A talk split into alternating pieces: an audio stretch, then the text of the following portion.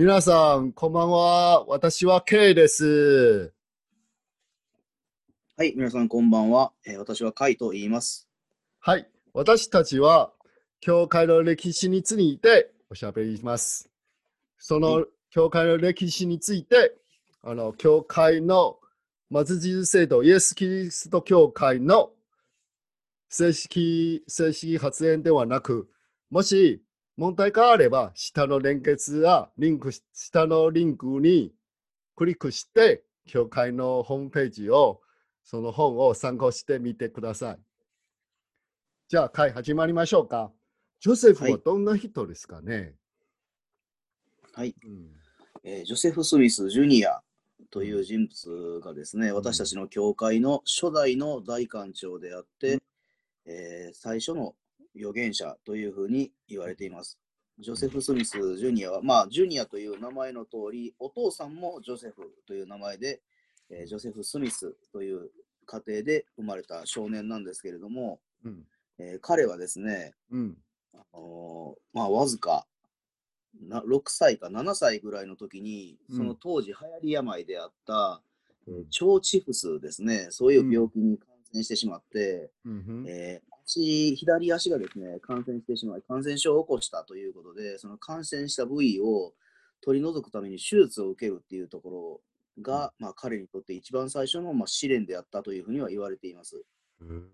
その手術をするためにですね、まあ、当時200年ぐらい前の話ですので、うん。その現代のような麻酔っていうものも全くなかった状態ですので、まあ、その当時の人っていうのは、まあ、かなり強いアルコール度数の高いお酒を服用、うん、服用するなどして、感覚を麻痺させて、えー手術をしていたということなんですけれども、まあ、当時、わかる6歳とか7歳の子供が、そういうふうな状態になるっていうのが、まあ、ちょっと考えるだけでもゾッとするんですけれども、うん。うん、このジョセフ・スミス・ジュニアなんですけども、彼はですね、そのアルコールを、まあ、服用した上での手術をするっていうことを拒絶したというふうに記録として残されている、うん。そうなんですよね。痛いですね、それは。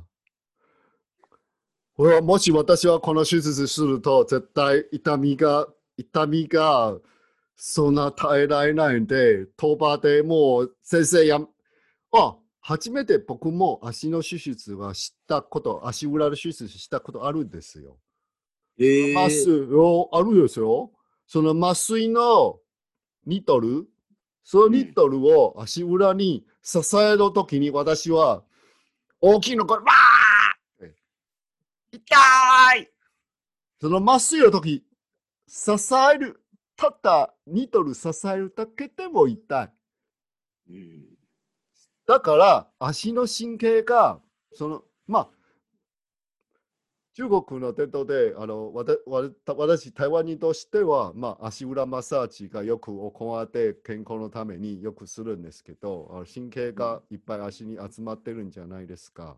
うんうんうんうんその足の手術、どうも、どうしても痛みが、ジョセフ・スミスが耐えられるんで、これは不思議ですよ、本当に。その、うんなんて預言者になるんですが、私は、の思いはだ、思思いはジョフス、ジョセフ・スミスがその勇気がある。うん語えられた。でしょ？ううんん、確かに。うん。だから、その時は、あの、ジョフェスジョセフ・スミス住んでいるの、す住んでいるの家は、うんで、家はところに、その教会、大体12歳の時に、うん牧師がいろんな教会の牧師、まあもちろんその教会は、まあといえば、まあ長老教会とか、長老教会とか、まあパブティスト教会とメソジスト教会。でも、彼らの家族は長老教会が向いてる。でも、若いのジョセフ・スミスはその時12歳、13歳の時にメソメソジスト教会を向いてる。牧師を向いてる。その青少年の時ですよ。思春期の時ですよね。うん青年期の時ですよね。う。うんだからみんなが争いがありまして、聖句を読んで違うの説、違うの。その争いがうん。あって、そう若い女性婦がふもっと深い心理を知りたいですから、うん。どうしても、うん、回想像してみてください。私は若い時は、うんい。ろんな知識をまだ不足の時だから、いろんな知識を知りたいですよね。真理はどこですか、私たちはどうなんてそのように生きてるんですか？それじゃないでしょう？うん。だから、そのためにジョセフ・スミスが週に、あの聖句が、その争いの中で、ジョセフ・スミス、あの、父親が、うん父親からその聖書に参考して、聖書をよく読んで理解して、だからあの聖句が呼びました。ヤコブを読んでくれ,、くれますか？はい。うん。はい。えーとですね、今、ケイ兄弟が言われたことなんですけれども、うん。えージョセフ・スミスがその当時12歳とか13歳ぐらいであった頃、そのニューヨーク州のパルマイラっていうところで彼らの家族は住んでいたわけなんですけれども、そうですね、うんその当時ってその宗教的な論争っていうものがものすごく頻繁に行われていたっていうことが、ねえー分かっていますね。あのーキリスト教の復興復興運動っていうのがすごくあって、さまざまな教派の人たち、牧師さんや、えー教父たちがですね、まあ、うちの宗派が正しい、私のところが正しいって言って、よその宗派と争っていたということですよね。でう、ん。ジョセフ・スミス・ジュニア自身は、まあ、幼い頃からそのお父さんやお母さんも信心深い人やったっていうこともあって、神様に対する信仰っていうのは持ってはいたらしいんですけれども、ただその、うん。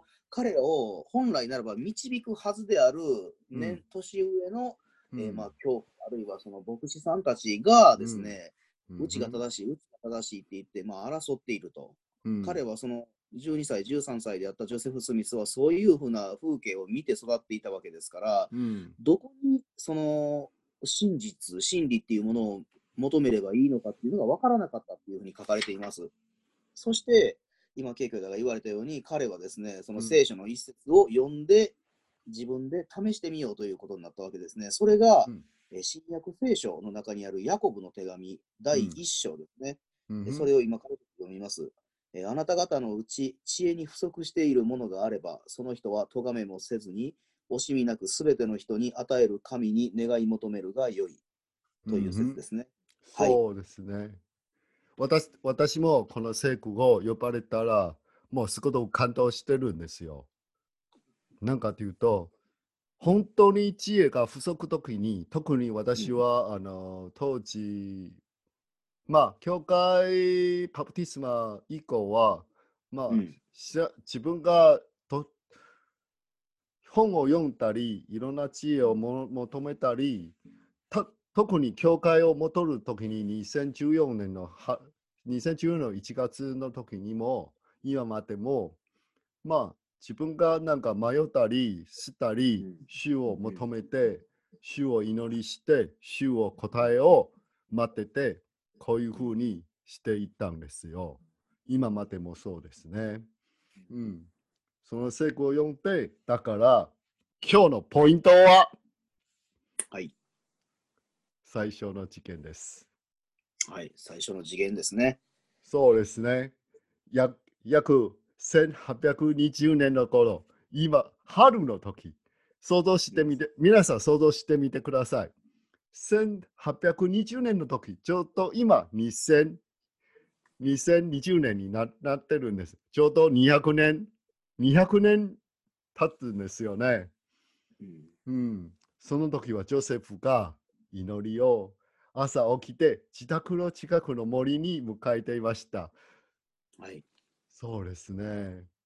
あの時が、その映像も下のリンクで、あの YouTube のリンクであの連結します。みんなもそういう、そのリンクあのリンクでクリックしてください。その映像も私たちもあのファンコあのフェ Facebook と IG とあと Twitter も置いてるあるので、もちろんあの私たちのポッドキャストも置いてあるんですから、詳しく見てください。本当に感動します。じゃあ、カイ、その最初の事件をみんなによ詳しく説明してもらえませんか？はい。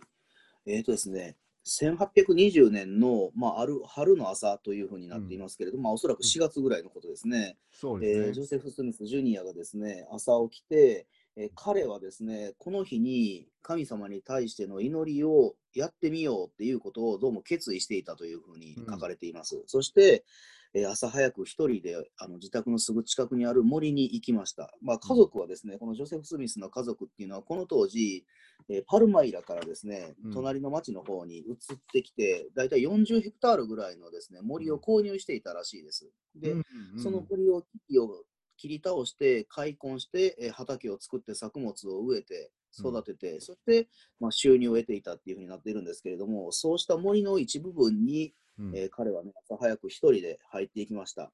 そしてその森の中で静かな場所で、えーまあ、お祈りをしようというふうに決意したわけですね。あえその時に、まあ、辺りを見回して、えー自分一人であるっていうことを確かめて、彼はひざまずいて、えー声に出して祈りをはじ始めました。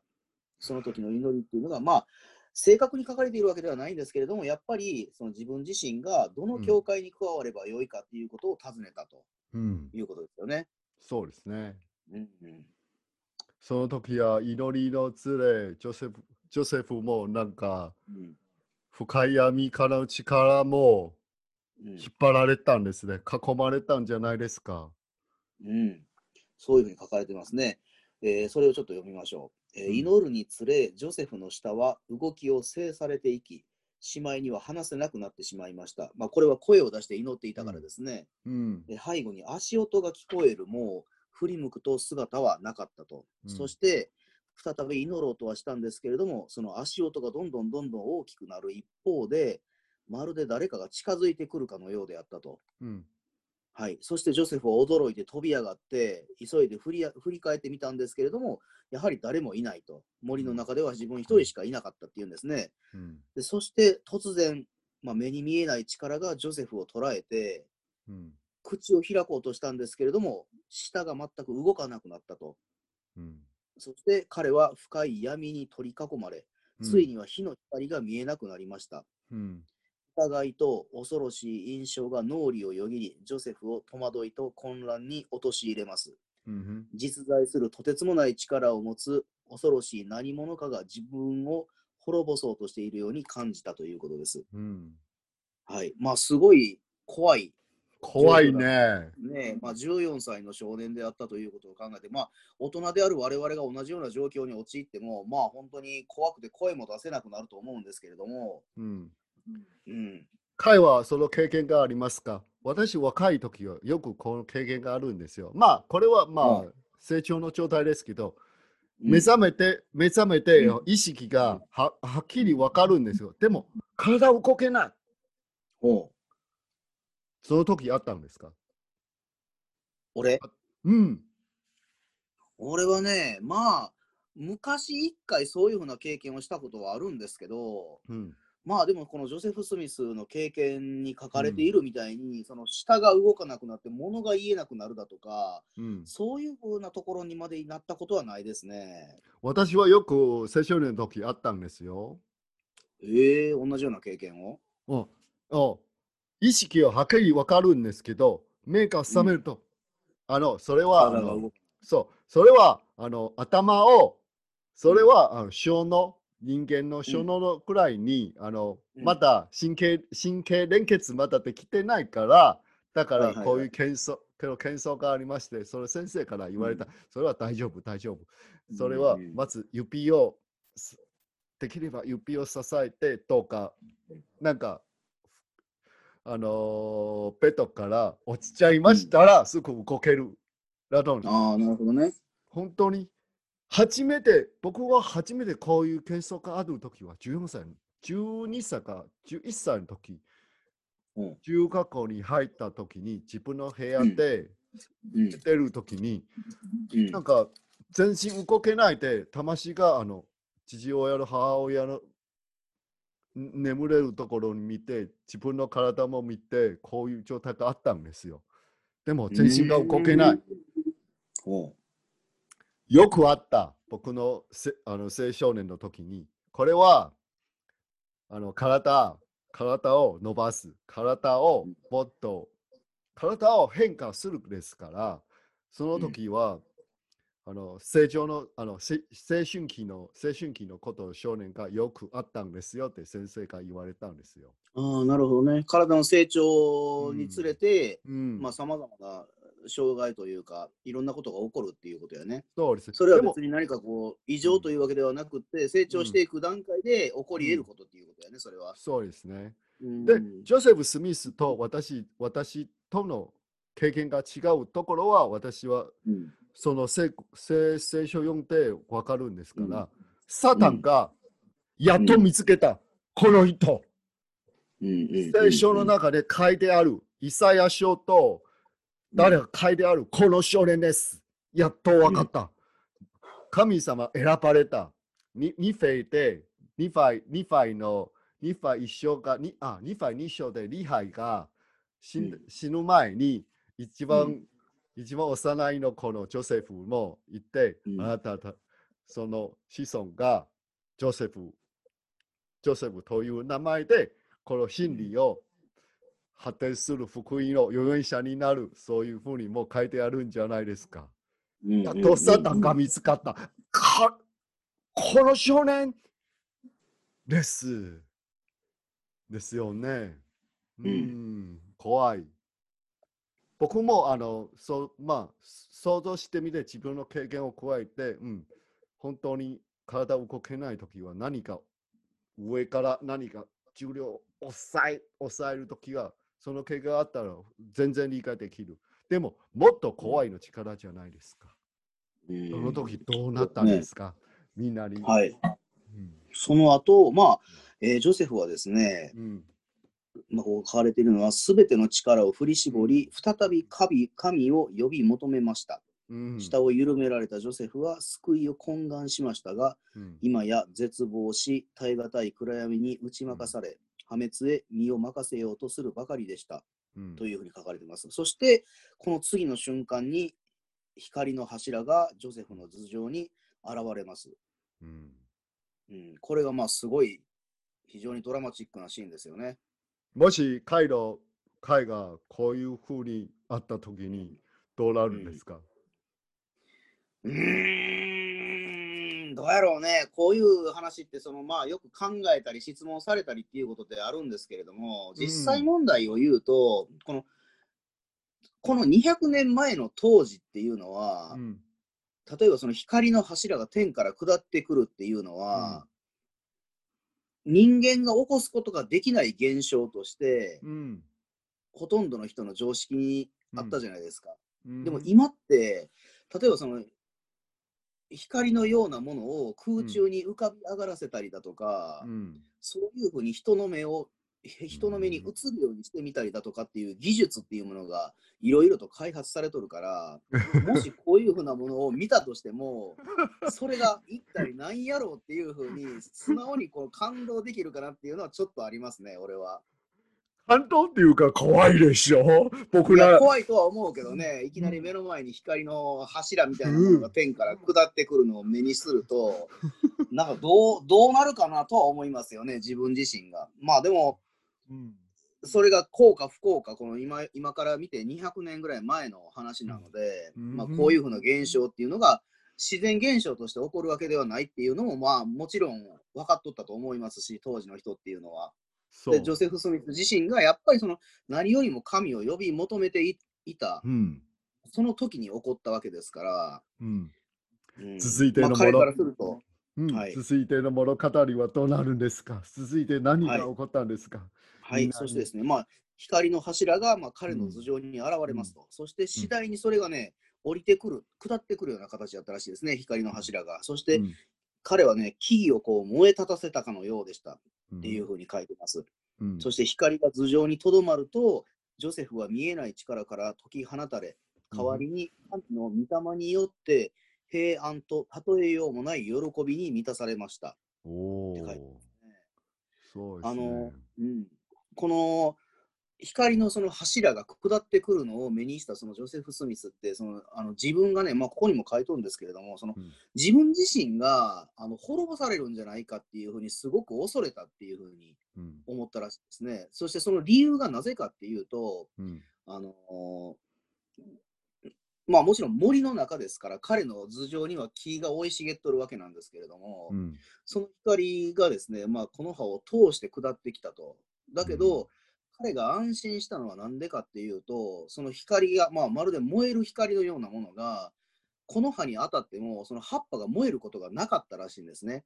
うんまあ、神のい要するにその神の栄光としての光ですから、物理的に燃焼を伴った炎ではないので、うん光がその木の葉に当たっても森の上を覆っているその木の葉っぱが燃えることがなく光が通過してきたと、それを見てジョセフ・スミスは安心したらしいですね。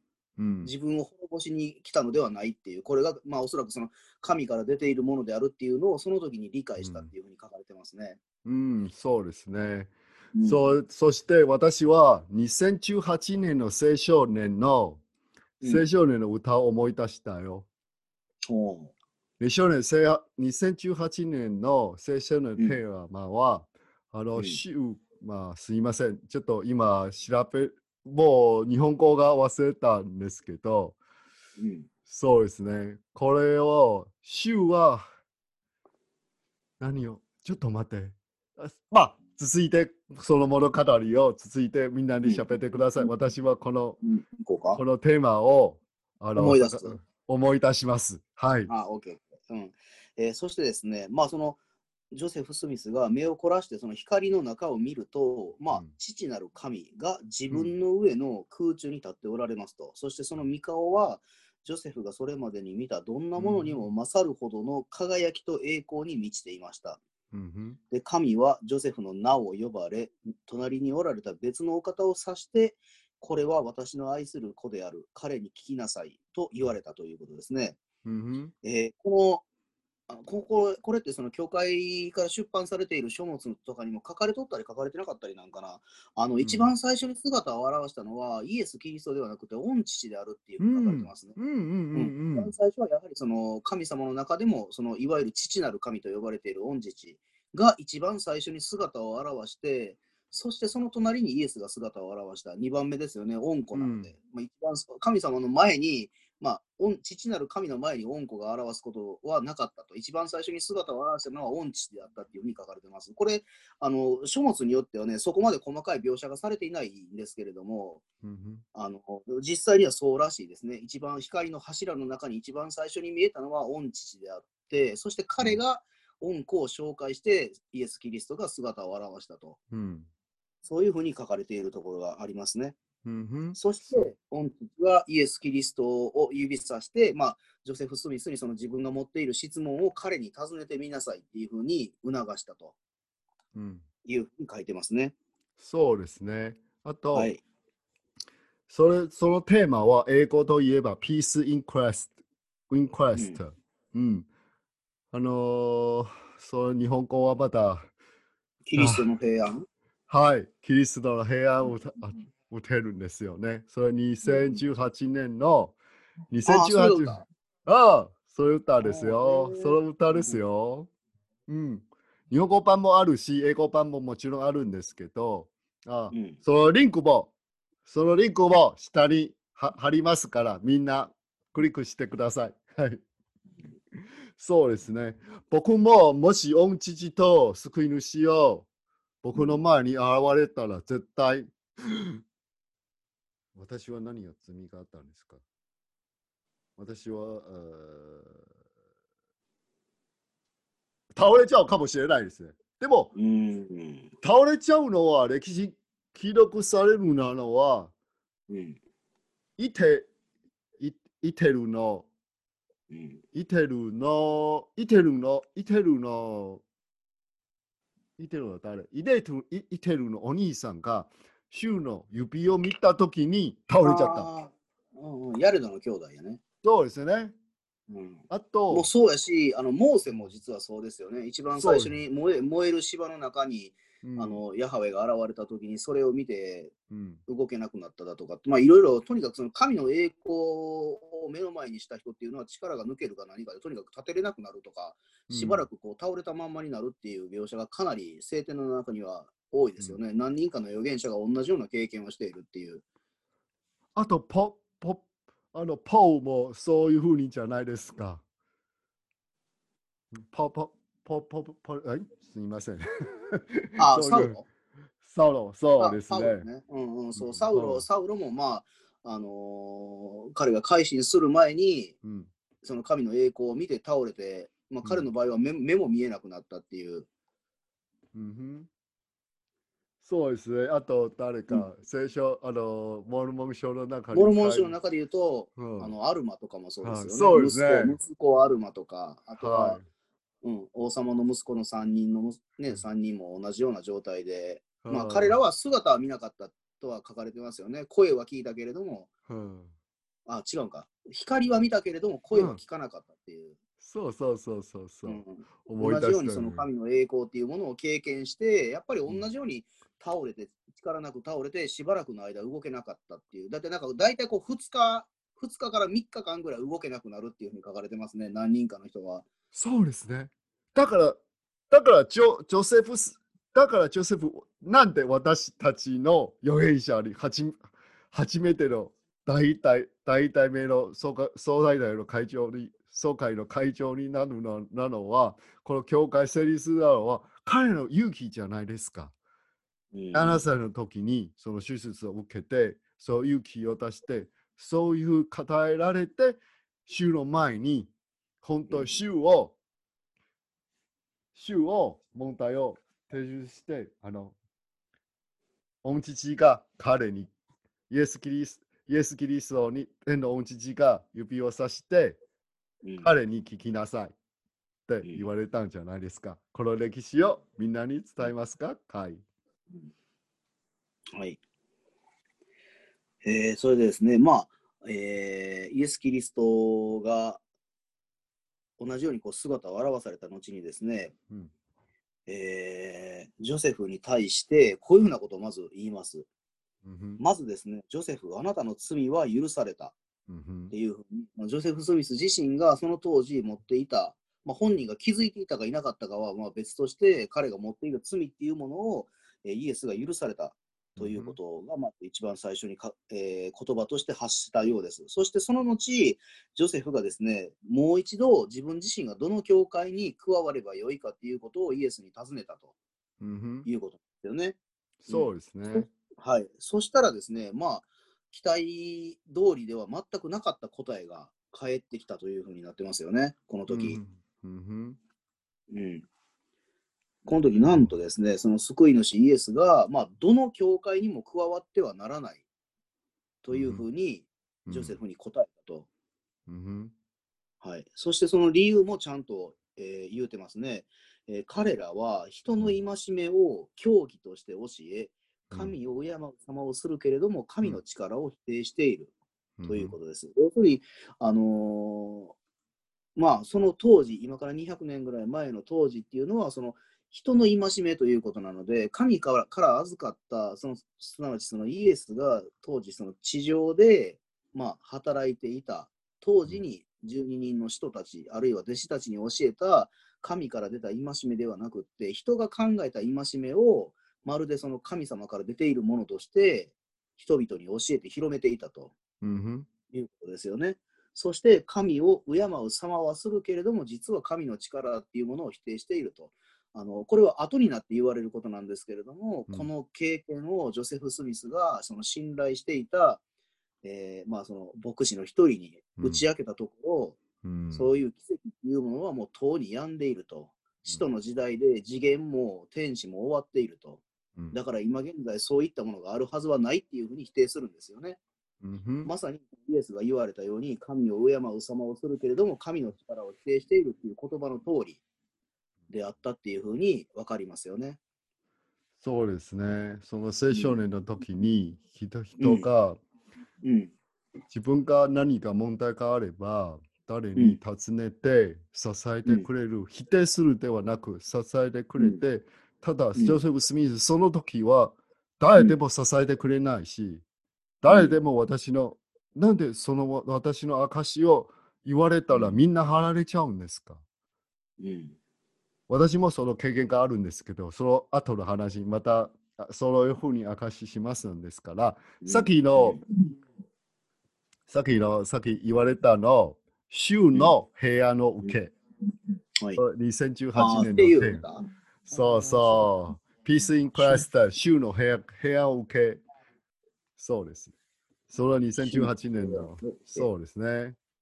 うんうん、それ2018年のテーマ、あの、青少年の若い男性、若い女性、青少年のテーマなんです。へえ。うん。そうでしょうね。全部ね。うんはいはいはいはい。そうですね。でも、なあの、教会を、教会の音楽が僕は特に好きですよ、青少年の。ああ。そう例えば2017年の癒し癒しの水が、まあ、週に訪ねようん。う。おうその2017年、あと2000 2016年の、2016年、あ一番大好き。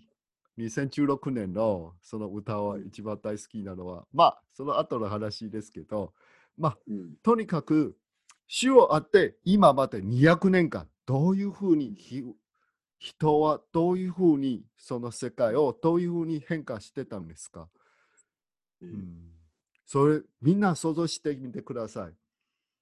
飛行宇宙、宇宙飛飛行士を月に着陸して、世界を一斉を、せ一斉を地球に回ることができるし、宇宙飛行士もできたんで、そのライライター、ライターブラザーが、そのライト兄弟ね。ね、ライト兄弟が、そのうん。飛行機を作っうて、ん実際には日本もあるんじゃないですか。二宮18。二はい宮はいはい18はい二宮18が飛行機の着床が1900 1900 1887年の時にその発想するんですよ。でも当時も成功した。でもライダプライダ兄弟は1903年12月17日、つまりあの二宮18は日本の航空機の時事というの高い評価がありましたんじゃないでしょうか。みんな想像してみて、今日は私たちは最初の試験のしゃべおしゃべりだからみんな想像してみてください。この200試験はその試験が発展できたらその200年間の人間のテクノロジーをどうやって発展しまして私たちはポッドキャストでみんな福音を伝える。みんなが YouTube 見られる。みんなが真理を簡単に手を手にもらえる。その200年間のテクノロジーはどうやって発展するんですか？その1800年前に、1800年の間に人が全然そのテクノロジー進まないんですよ。全然。その200年間飛び込みまして、これは神様からの祝福ですか？それは一つの問題。みんなにかんみんなに考えてください。会話、うん今日はの話はこれで終わりましょうか。はい、わかりました。うんまたじゃあ次回次回はですね、またこの続きを少しずつ、私たちの教会の歴史っていうものを少しずつまた紹介していきたいと思います。はい、はいそうですね。はい、最最後はもう一度言います。私たちは、私はたちは個人の証と本を、聖書を読んで、その自分の証し証です。マチシズイエス・キリスト教会の立場ではなく、教会のうん正義正式発正式発言ではなく、もし興味があれば、下のリンクでクリックして、あのこの本を、第一章と第二章を、真理の旗を見てくださいうん。読んでください。それは正しいよ。答えを話しますので、それで良いですか？今日の、はい、今日は皆さんは聞き、聞き、聞き取りまして、本当にありがとうございました。では、はい、ました。うん。では、またね。バイバイはい、お会いしましょう。